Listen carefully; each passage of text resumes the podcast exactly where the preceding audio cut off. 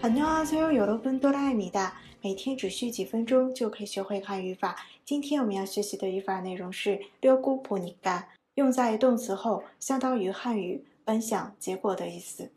首先看一下例句：本想买一个，结果价格太贵了。하나사려고보니까가격이너무비싸요 하나 사려고 보니까 가격이 너무 비싸요. 本想吃培根的，结果保质期已经超过十四天了。 베이컨을 먹으려고 보니까 유통기간이 14일이 지났어요. 베이컨을 먹으려고 보니까 유통기간이 14일이 지났어요. 本想联系的结果没有电话号码。 연락을 하려고 보니까 전화번호가 없었어요.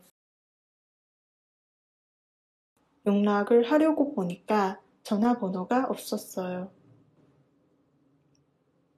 想要点餐结果没有菜单 주문을 하려고 보니까 메뉴가 없었어요. 주문을 하려고 보니까 메뉴가 없었어요.